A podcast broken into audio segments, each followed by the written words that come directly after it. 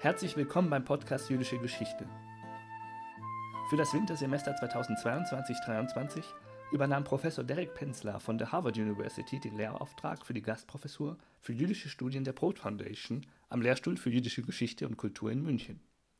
In diesem Rahmen hielt er am 7. Dezember 2022 einen öffentlichen Vortrag mit dem Titel Zionism and the International Community Between Gratitude and Betrayal. Dieser Vortrag erörtert die Geschichte der zionistischen Bewegung in ihrem Verhältnis zu Großbritannien und den Vereinigten Staaten, betrachtet unter dem besonderen Gesichtspunkt emotionaler Reaktionen wichtiger zionistischer Figuren auf die internationale Gemeinschaft. Sowohl das Gefühl der Dankbarkeit als auch das des Verratenseins spielen dabei eine Rolle, und diese erhellen den Widerspruch des zionistischen Projekts zwischen dem Streben nach unabhängiger Souveränität und gleichzeitiger Abhängigkeit von den internationalen Bündnispartnern. This talk actually comes from uh, a chapter in my new book, which is called in English Zionism and Emotional State. So it's a bit of a pun. And it is a chapter that deals with very powerful feelings of gratitude and betrayal and the emotional underpinnings of that language in the Zionist movement and in the state of Israel. I'm going to be focusing mainly on the diaspora and particularly uh, America because, after all, after 1948. That was the, and has remained, the most important source of diaspora Jewry.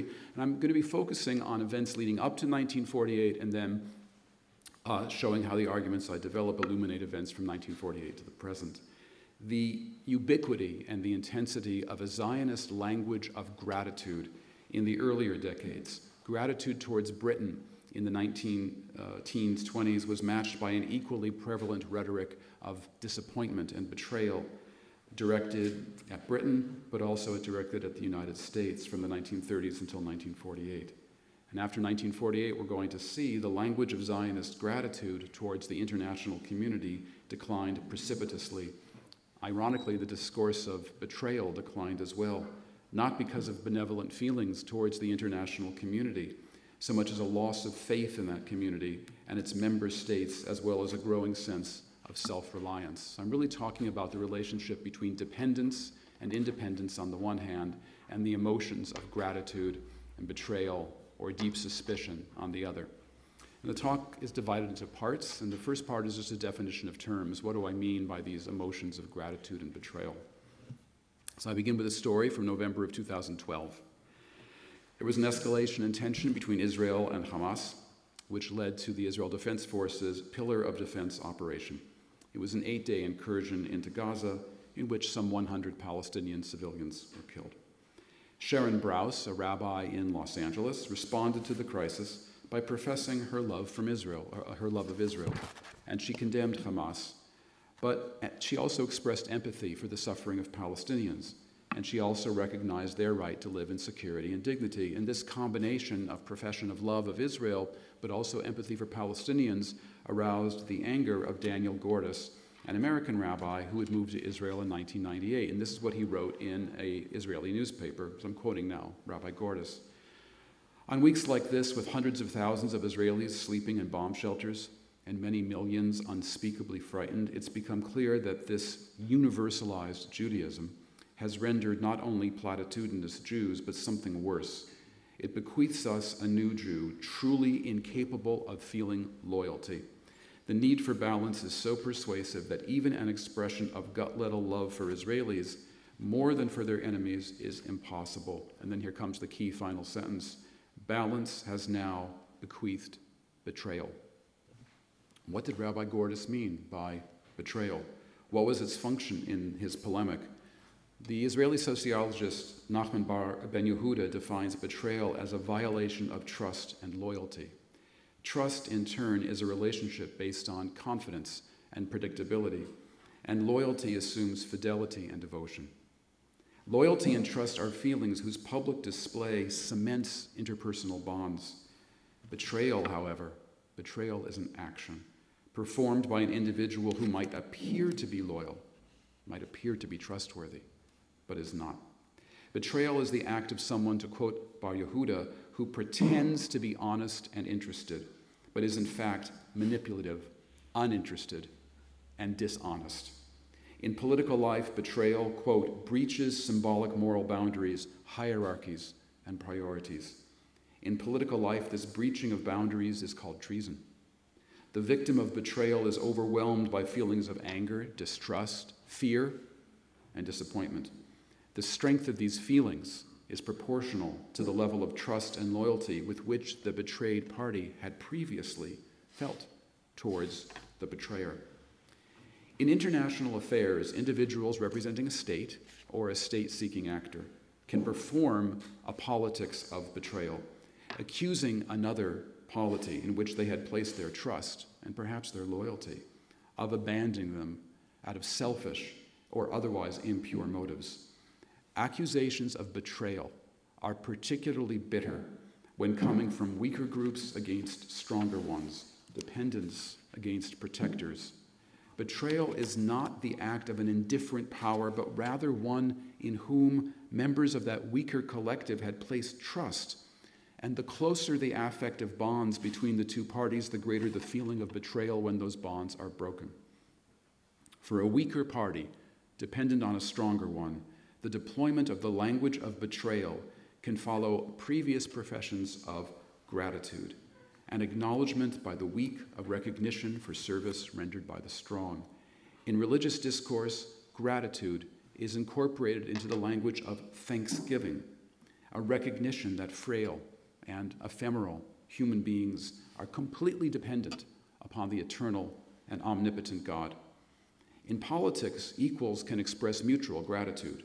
But in the relations between a state seeking actor, like Zionists before 1948, and a state, like Britain or the United States, or to international bodies, like the League of Nations or the United Nations, the invocation of gratitude is tied very closely to relations of, in, of, de, of, dependence and need. So that's how I define gratitude and betrayal for the chapter in the book and for what I'm talking about tonight. Now, let me now talk, tell some stories and talk about the history first of gratitude. So I start with the happy stuff before I get to the issues of betrayal. The story of the remarkable Zionist leader Chaim Weizmann and the relationship between the Zionist movement and the international community from World War I through the end of the 1920s. Now, according to traditional international relations theory, actors get what they want primarily by bargaining and threatening. There is, however, a third mechanism by which international actors can accomplish their goals, what the political scientist Todd Hall calls emotional diplomacy. International actors signal their intentions to each other through displays of what he calls official emotion, which may or may not be genuinely felt. It doesn't matter what the diplomats or the politicians actually feel in their hearts. We can't know what they feel. But what we do know is that they're willing to signal a willingness to engage in some kind of major compromise or a major effort on behalf of another party. And this is where we get to Chaim Weizmann, who possessed great empathy and a capacity to elicit sympathy. With the outbreak of World War I and the state of war between Britain, the Entente powers on the one hand, and the Ottoman Empire on the other, Weizmann, who had lived in the United Kingdom since 1904, had more than something to bargain with or to threaten with. He also had a basis for a genuine emotional diplomacy with the world's greatest power. In his conversations with the British government, Weizmann communicated as much via emotional signals as via direct references to Staatsräson. He consistently invoked the historic wrongs committed against the Jewish people. It evoked pity and compassion alongside of their antiquity, morality, and contributions to civilization. That elicited admiration and respect. According to Weizmann, the first time he met the British foreign minister, actually, it wasn't the first time, but when he met the British foreign minister, uh, Arthur James Balfour, in December of 1914, Weizmann presented a long disquisition about the Jews' legacy of suffering, and he claims that he moved the foreign minister, and I'm quoting from Weizmann, to tears. He took me by the hand and said I had illuminated for him the road followed by a great suffering nation. What is the practical value to assign to such expressions of emotion? Most of the literature on the reasoning for the Balfour Declaration emphasizes cold, hard political um, offering Jewish support for the British war effort, for example, or Weizmann, being a good politician, knew how to play upon the Britain's own anti Semitic notions of overestimating Jewish political and financial power. He did not hide the fact that the Zionists were, in fact, negotiating with other powers along with Britain. That is, he bargained and he threatened. But if we only focus on the pragmatic components of Weizmann's negotiations, we miss why he felt the need to indicate uh, trustworthiness, why emotional signals were being sent in the first place.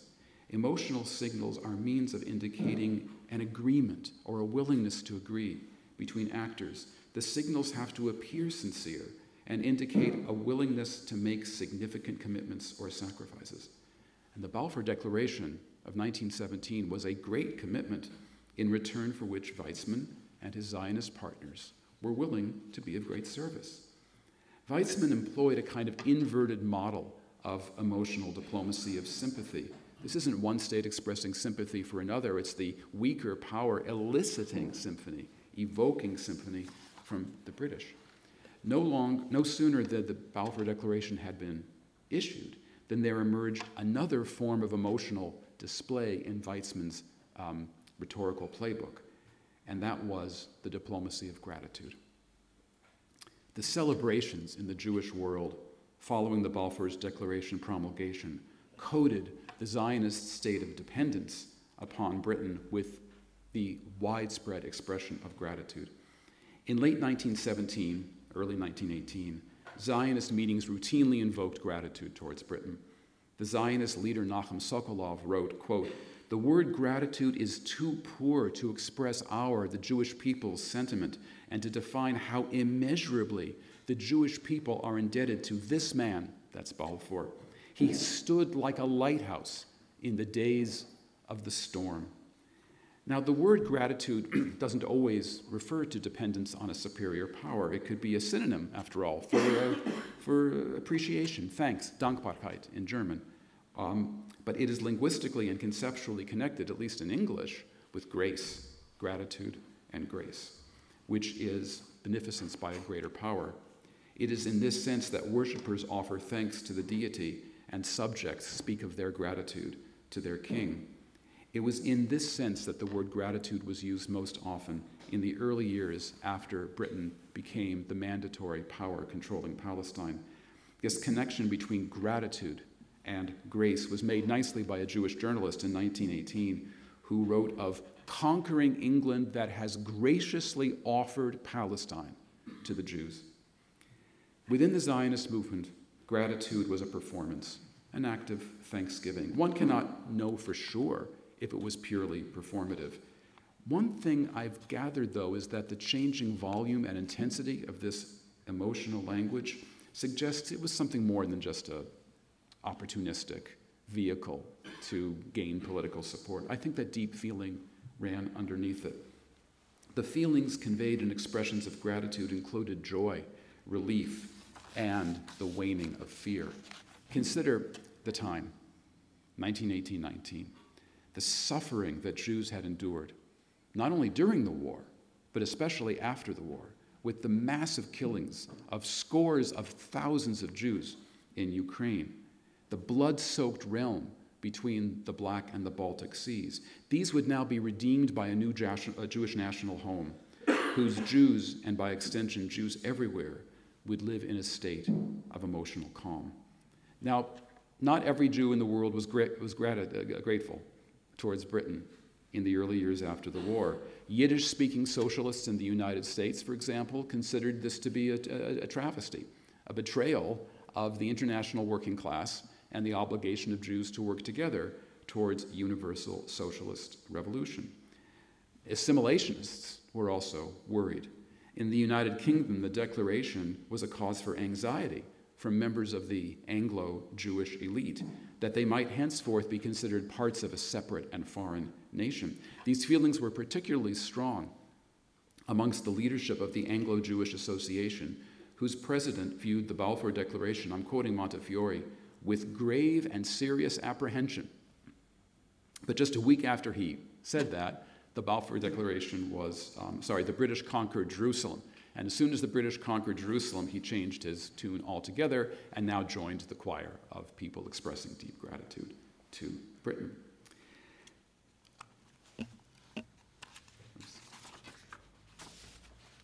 The object of gratitude was not only and always Britain. As he moved through the 1920s, it began to spread outwards towards the League of Nations and the international community as a whole. There was a polyglot American writer in the 1920s named Isaac Goldberg, who, in a very interesting article, he celebrated a new world made possible by President Woodrow Wilson, a world that would put an end to backdoor diplomacy, and with it the furtive intercession that had characterized traditional Jewish international politics. Henceforth, he wrote, Jews would enjoy the dignity of a public presence in the halls of diplomacy, which would be increasingly transparent and democratic. The Balfour Declaration, in other words, he wrote, would give not only Jews a home of their own, it would integrate them into the international community, and it would be a better international community because of the Wilsonian order. That is, the fate of Zionism now appeared to be linked with that of other countries the world over, undergoing a two stage liberation process. First, by the sword of the Entente's warriors, and then by the words of the peacemakers meeting in Versailles. Accordingly, the American Jewish press reported on recognition of Zionism by other states, not only the great powers, but also small ones.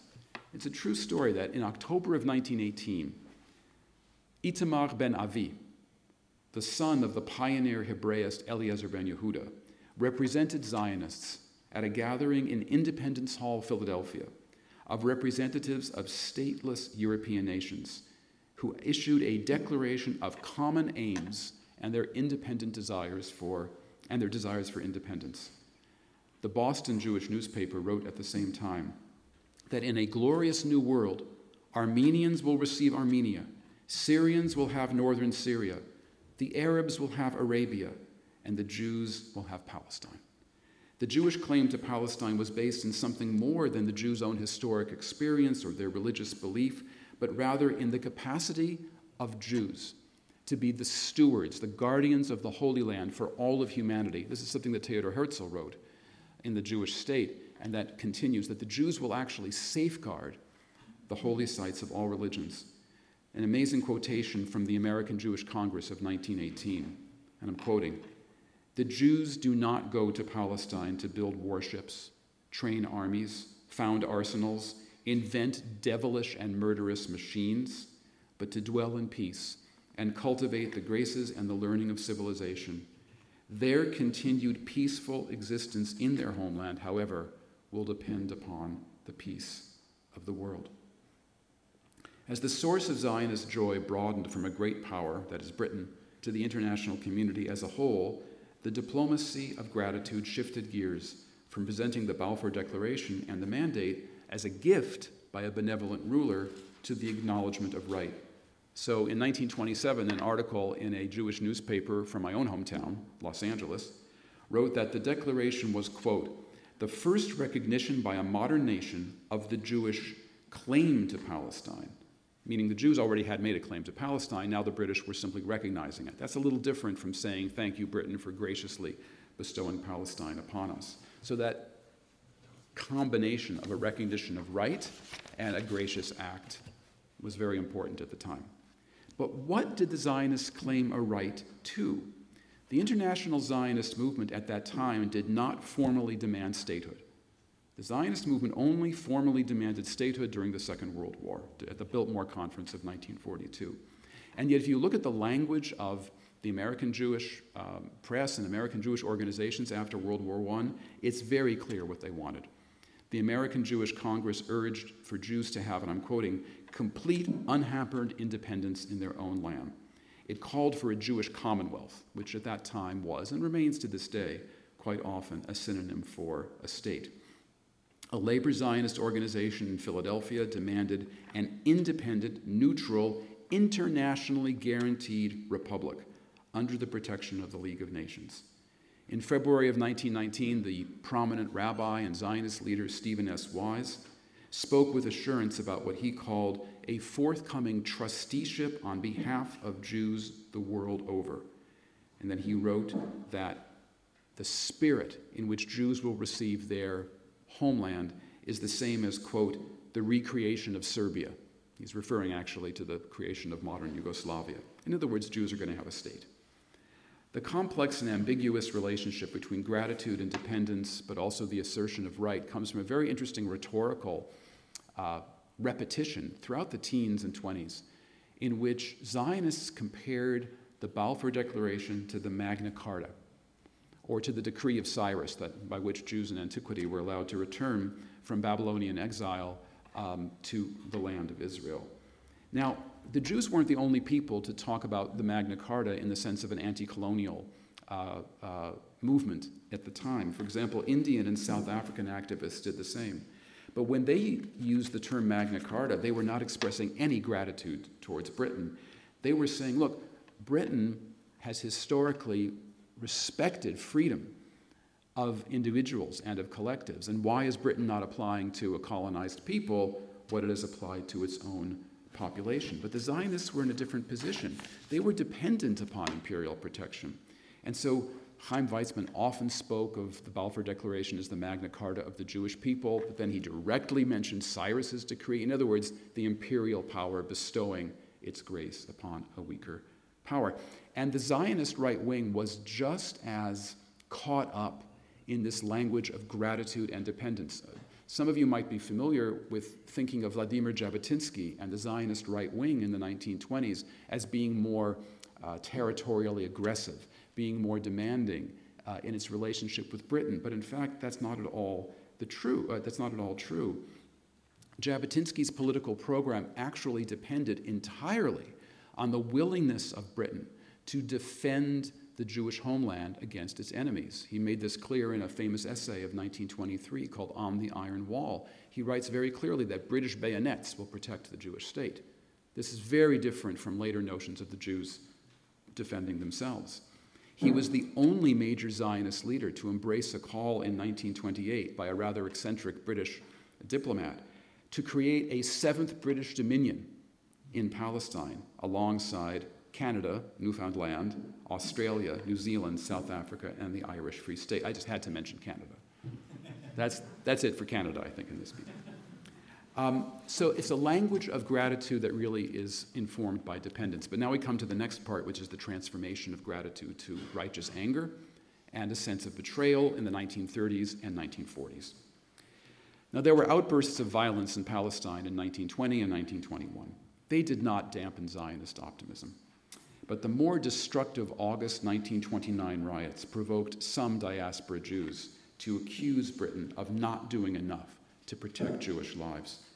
A demonstration of 35,000 Jews in New York City included Jewish veterans from World War I, and they carried signs that read, We have fought together with the English army, and now you are going against us. A mass rally three days later in New York City's Madison Square Garden did pass a resolution affirming confidence in the honor and good faith of Great Britain. So in 1929 1930, things sort of went um, back and forth. But the balance was tilted towards a feeling of anger and accusations of betrayal when, after the 1929 riots, the British government appointed a commission, the Shaw Commission. It was supposed to investigate the causes of the riots.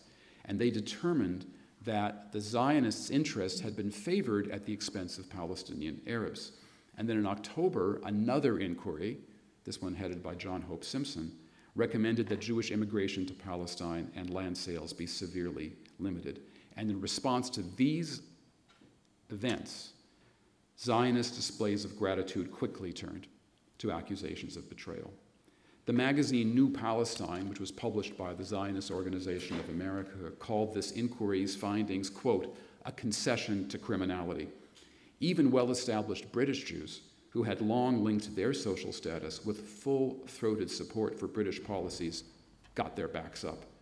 Leopold Greenberg, a Zionist activist and the editor of arguably the most important Jewish newspaper in the world, the Jewish Chronicle, noted that Jews in Palestine, quote, at the invitation of the mandatory power, had done their part to build up the Jewish national home. They had fulfilled their part of the bargain. But the British had let down the Jews because they were not carrying through their own responsibilities. Now, was this a diplomacy of betrayal? Was this a carefully scripted emotional language in order to make the British feel ashamed, in order to make them rethink their policies? I don't think so. I believe that when we read this language from the 1930s, we are encountering genuine expressions of anger, frustration, fear, and wounded pride. Besides, when you're angry at another party and you claim them, you accuse them of having betrayed you, the, the stronger party is not likely to, uh, you know, if it's not in their interest, they're not likely really to change their mind altogether. There must be something, after all, that the other party can offer. That was the whole issue behind the Balfour Declaration the combination of emotion and practical interest. So I think this was a sincere expression of emotion. And the bitter rhetoric accelerated drastically after 1930. The prominent English Zionist, uh, Lord Melchett, Alfred Mond, accused His Majesty's government of, quote, a grotesque travesty and betrayal that called into question the valiant deaths of so many British Jews during the First World War. He equated the war effort with the late war Balfour Declaration and wrote, It is an act of unparalleled gratitude, uh, ingratitude, and treachery by the British government. A mass protest me, uh, meeting in Manchester, also in 1930, claimed it is an, uh, that this is a betrayal of British honor. One activist called every word in the document dishonest and hypocritical. Another speaker at the conference said that it is the greatest act of folly of any government. And then, when the British government retracted this white paper, which is what they did under Chaim Weizmann's importuning, they did retract the paper. The international Jewish reaction was not thanks, anger instead, and suspicion. The Jewish Chronicle's editor fumed over the gilded pill that the um, white paper and its withdrawal had represented. He said the only appropriate reactions at this time are acute agony, dismay, and disgust. Even Chaim Weizmann came in for criticism from the Jewish Chronicle. He was called contemptuous for not having taken a stronger line towards the government. This is where we are in 1930. Imagine how much worse things became in 1936 to 1939 when the Palestinian Arab revolt against Britain and against Zionists uh, took place in Palestine. Now, until then, in the mainstream American Jewish communities, the most commonly expressed feelings towards Palestinian Arabs was a shaken confidence undergirded by paternalistic sympathy, with calls for a greater appreciation of Arab culture, the need to learn Arabic, and flexibility. So there, the, the, the, real anger in American Jewry in the 1930s was not against the Palestinian Arabs. I think it's because it was very important at the time to blame the rioting, the violence on outside forces, to believe that in fact a future of um, congenial relations between the two peoples was possible. I think this was a psychological, um, a very psychologically important thing it was common to present the Palestinian Arab in the American Jewish press as docile, primitive perhaps, but rarely savage. There are some exceptions, of course, but it was not, and I was surprised by this, frankly. So, where does the anger and the feeling of you know, betrayal go? Obviously, towards Britain. As the Peel Commission in 1937 prepared to issue its recommendation to partition Palestine, that's when the emotional language of American Jews really um, ratcheted up several notches. So the proposal was to give Jews a state in about one fifth of historic Palestine. And many Jews saw this as a cynical act of British imperialist strategy. The Philadelphia Jewish newspaper called the proposal, quote, a betrayal of the hopes and aspirations of the Jewish people. Stephen S. Wise called it deeply violative of British obligations. He and the Zionist leader Jacob de Haas co authored a pamphlet on this situation called The Great Betrayal. In London, James de Rothschild called it, quote, a concession to terrorism. Opponents of partition turned their hopes to the League of Nations and to the United States. Some American Jews thought that partition was a good thing in that it recognized Jewish claims to sovereignty. But even these more upbeat reflections declared no goodwill towards Britain that we'd seen, say, in the 19 teens and 1920s. In 1939, the British officially abrogated the, White, the Balfour Declaration.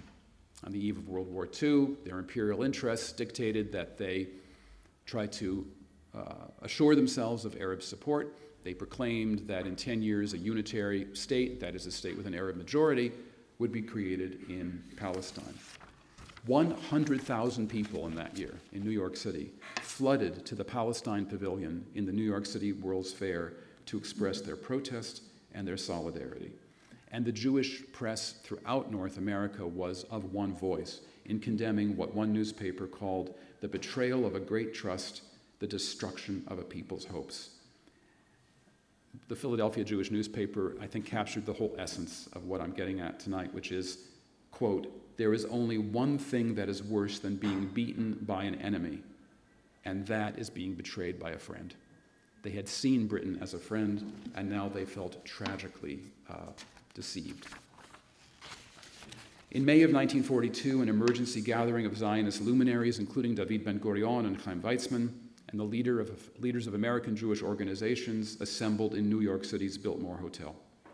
As yet unaware of the scale of the genocide underway in Europe, the attendees predicted a post war reduction of European Jewry to a scant two or three million, and they predicted massive Jewish homelessness. The Zionists were in no position to achieve statehood on their own, but this time around they simply demanded it of Britain. They did not request it. In the wake of the Holocaust, the Jewish feelings of disappointment, frustration, rage increased exponentially. Britain was a target because of its throttling of Jewish immigration to Palestine, its seizure of refugee ships approaching Palestine, sending their passengers to detention camps, and cracking down on Zionist militancy. In public, British Jewry remained somewhat conciliatory, but American Jews were much less circumspect. They routinely expressed outrage at the British government for alleged anti Zionist and pro Arab sympathies. There was a popular radio program at the time that came out of New York City called The Eternal Light. It was produced by the Jewish Theological Seminary, but it was actually aired on NBC. It ran for many years, first on radio and then on television. They devoted two episodes in a row for savaging Britain as heartless tyrants, thwarting the efforts of Holocaust survivors to enter the Promised Land. A Detroit lawyer named Balfour Pesner, you can tell how his parents were very grateful they named him Balfour. The same thing, by the way, in Canada a bunch of Canadian Jews were so excited about the Balfour Declaration in the 1920s. They, uh, there was a new building on Spadina Avenue in the Garment District of Toronto. It's called the Balfour Building. And I found the original plans of the building, and it was clearly a gesture of thanks. So we're now in a different world.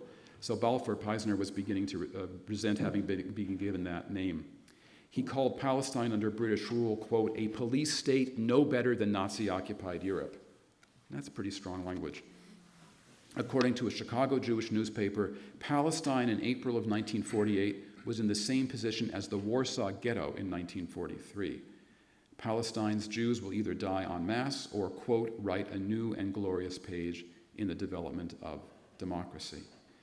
The American government was now beginning to receive some of the criticism that had previously been reserved for Britain the Jewish press railed against the State Department and even President Truman, who was sympathetic to Zionism, because of orders to Americans in Palestine that they had to turn in their passports, threats to take punitive measures against those who fought for Israel, placing an arms embargo against the belligerent parties, and backing away for support for a partition and considering a UN trusteeship in the winter of 1948. Quoting the Boston Jewish newspaper in February, quote, what is going on in Palestine is the rape of a UN decision which was reached with moral support. The United States is engaging in treachery, catastrophe, and moral insolvency. A prominent American journalist wrote a month later The hurt is too deep, the wound too painful, the insult too heavy, the betrayal too unbelievable. In October, perhaps the most influential Jewish journalist in the United States, Boris Smolar, whose columns were reproduced all over the United States, wrote that the Jews had good reason to be angry at both candidates for president, not only Thomas Dewey, but also Harry Truman. He said, From now on, the Jews will have to take care of themselves. The American Jews will have to take care of Israel, regardless of what the American government wants. When the United Nations voted to partition Palestine and create a Jewish state, and when a year and a half later it seated Israel as a member of the General Assembly, despite American support for Israel, Despite American support for partition, despite American recognition of Israel, America was the first country to recognize Israel immediately upon the state's declaration of statehood. Expressions of American Jewish gratitude were very hard to come by. There was a disconnect between an emotionally agitated American Jewish community and the political visions of the writers of Israel's founding declaration. So, today in one of my classes, we took a brief look at Israel's founding declaration, often mistakenly called the Declaration of Independence. That's not what it's actually called. It's called the Declaration of the Establishment of the State. And it's a, it's a document filled not only with statements about the Jews' right to their homeland, but also the role that has been played and will be played by the international community in recognizing that right. The Israeli founding declaration, though, even it, has no trace of gratitude. It does acknowledge interdependence. All countries depend on each other. Sovereignty does not mean impunity. This is something that American Jews were so, I think, traumatized by the Holocaust and so excited about the creation of Israel that they neglected to understand the role that the United Nations had played in Israel's creation and the dependence that Israel would continue to have on the international community. In 1947, after all, the United Nations Special Committee on Palestine had recommended the creation of a Jewish state. And the Zionists who testified before that committee spoke about the destruction of European Jewry, the suffering of hundreds of thousands of Jewish displaced persons in Germany and Austria, and so on. Clearly, what Zionists were trying to do in 1947 and 1948 was to recreate not a diplomacy of, of, of, gratitude, but to go back to the diplomacy of sympathy. What Chaim Weizmann did when he met with Lord Balfour in 1914. And it worked. Uh, the fact is that the United Nations did agree to um, partition Palestine. It's a successful story. Although most members of the UN Committee on Palestine claimed it was pragmatic concern for their support for the partition of Palestine that mattered, I think sympathy played a very important role for delegates such as Ivan Rand of Canada, okay, a second Canada reference, Paul Mohn of Sweden, and Jorge Garcia Granados of Guatemala. Support from the Soviet Union and newly communist countries such as Poland and Czechoslovakia for partition stemmed from geopolitical concerns, but even they employed the language of sympathy. But over the decades of Israel's existence as a state, that form of emotional diplomacy became more challenging. And I'm going to move to this now in the final part of the talk, which is called the eclipse of both gratitude and betrayal. So, both emotional, um, as it were, uh, rhetorical forms went into decline after Israel was created. I go back to a famous story of March 1955 meeting of the Israeli cabinet to talk about a possible invasion of Sinai in order to destroy guerrilla bases in the uh, area.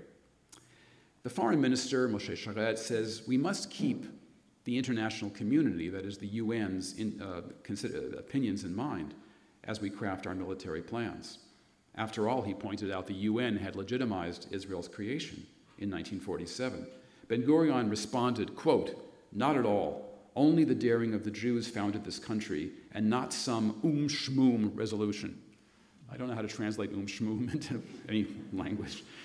Um, and in the wake of the Suez Crisis, that same tone found its way into American Jewish public rhetoric. So the New York Board of Rabbis in 1957 claimed, quote, Israel is surrounded by nations which have sworn to destroy her and by the United States which refuses to guarantee her existence. And that's simply not true in the aftermath of the 1956 war.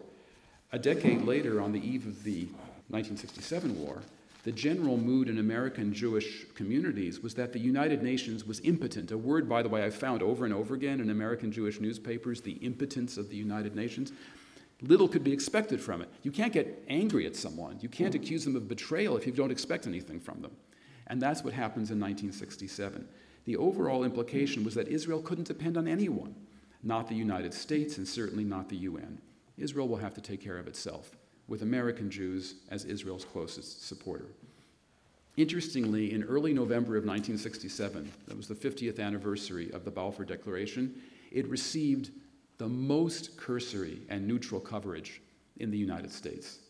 Three weeks later, the United Nations Security Council's Resolution 242 which called for Israel to withdraw from recently occupied territories, but also recognized Israel's uh, right to exist within secure borders, received barely a mention. During the 1973 war, editorials in American Jewish newspapers expressed fear for Israel's survival and worried that the United States would adopt, as one newspaper put it, a supine position towards the Soviet Union in order to preserve detente. One thing that I found fascinating and unexpected in my research is that the American Jewish communities, rabbi sermons, Jewish newspapers, anything that is like a public expression from the American Jewish community, paid very little attention in 1973 to Operation Nickel Grass. This was an American airlift of 22,000 tons of military equipment to Israel, starting a week into the war and lasting for a month. The airlift was well known in real time and was covered from start to finish in newspapers like the New York Times. Lead dispatches from the Jewish Telegraphic Agency publicized it on 16 and 18 October. But the leaders of major Jewish organizations and the Jewish press scarcely mentioned it. Understated wording about the airlift during the war could have been deliberate. It may even have been requested by the American administration in order to avoid impressions of an America Israel military alliance, perhaps. But even if that is true, it doesn't explain why the airlift has continued to be neglected in Jewish accounts of the 1973 war long after the event, decades later. Continuing patterns dating back to 1948, Israel was once again dependent upon an outside power. But in the Jewish public's imagination, the language of dependence and gratitude was no longer appropriate. In the wake of the war, almost 30 African countries broke off diplomatic relations with Israel. The Palestinian cause became increasingly popular worldwide. On 14 November 1974, PLO President Yasser Arafat was enthusiastically received by the UN General Assembly. Anti Israel posturing at the United Nations by an alliance of East Bloc and developing world states had been going on for more than a decade. But the Jewish world was stunned by UN Resolution 3379 on 10 November 1975. This was the resolution that equated Zionism with colonialism and racism. On the day of the vote, the New York Times ran a half page ad by the B'nai B'rith directly comparing the resolution with the Nazi persecution of Jews. Comparisons between Arafat and Hitler were common at pro Israel rallies at the time. Now, this feverish reaction of American Jews to the UN resolution has as much to do with domestic concerns as it did with the international community.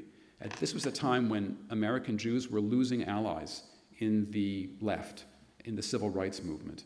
Jews feared the public would blame Israel for the oil embargo that had been imposed shortly after the 1973 war. It was in this atmosphere of perceived threat abroad and at home that Rabbi Shlomo Carlebach's stirring tune, Am Yisrael Chai, the people of Israel must live, which had been written in 1965.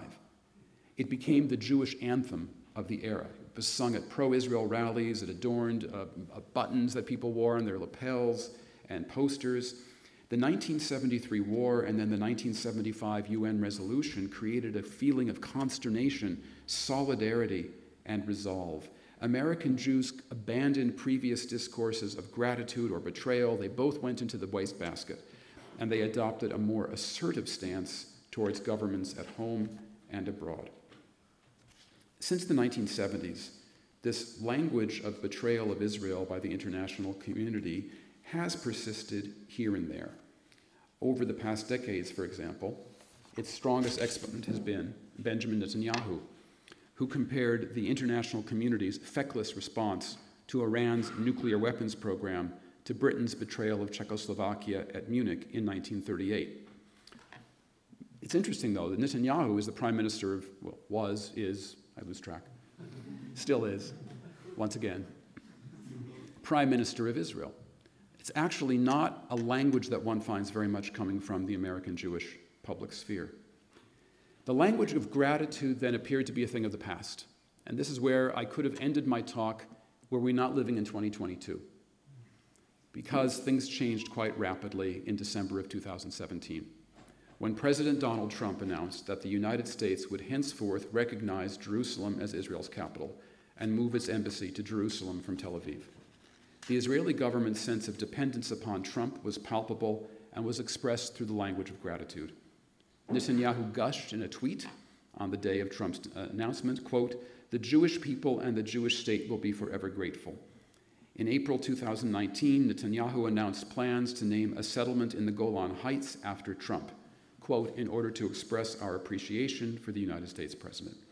In Jerusalem, the municipality named a traffic circle in front of the new American embassy in Trump's honor. Enthusiasm and adoration of Trump penetrated into Jewish public opinion abroad as well. Columnists in Los Angeles, for a rather liberally oriented newspaper, Jewish newspaper, and the hawkish Israeli news outlet Arutz Sheva, uh, Channel 7 or Network 7, invoked a rabbinic principle known as Hakarat HaTov, that is, grat- gratitude and recognition to the Almighty and to those who have helped us. They both use the term Hakarat HaTov to offer, quote, Trump and his team thanks and gratitude for the good deeds they have performed and their gifts. Gifts. When you give a gift, you're under no obligation to give a gift. It's complete free will. Gifts to the Jewish people. On the 20th of January 2021, as Trump was reluctantly about to leave office, Miriam Adelson, the widow of Trump's close ally, Sheldon Adelson, wrote him a public letter calling for gratitude towards him and connecting the name Yehuda and the word Yehudim with the biblical Hebrew root, root for the giving of thanks, lehodot. A century previously, the rhetoric of Jewish gratitude had been largely secular and linked with not only the beneficence of an imperial power, but also self determination for stateless peoples. In 2017, Jewish gratitude was colored by religious and messianic overtones. It connoted a unique relationship between the American government and the state of Israel. Some of you may have seen that when Donald Trump visited Israel, there's a famous photo of him at the Western Wall. He's touching the wall with his hands, he's wearing a kippah, he has a kind of stony, determined look on his face. And um, it's, it's clear that he's representing himself to either evangelical Christians or to his American Jewish supporters as a kind of a conduit uh, between higher powers. After all, he's at the Western Wall, uh, and then the secular world.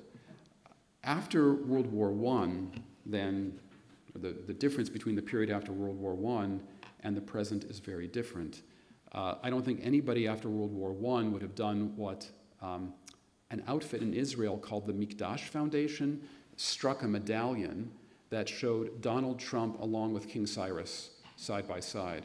Now, it's true that Weizmann had talked about Cyrus's decree after World War I. There is a precedent, but the, I think the religious aspect of the um, notion of uh, gratitude towards an imperial master was much stronger in the 21st century.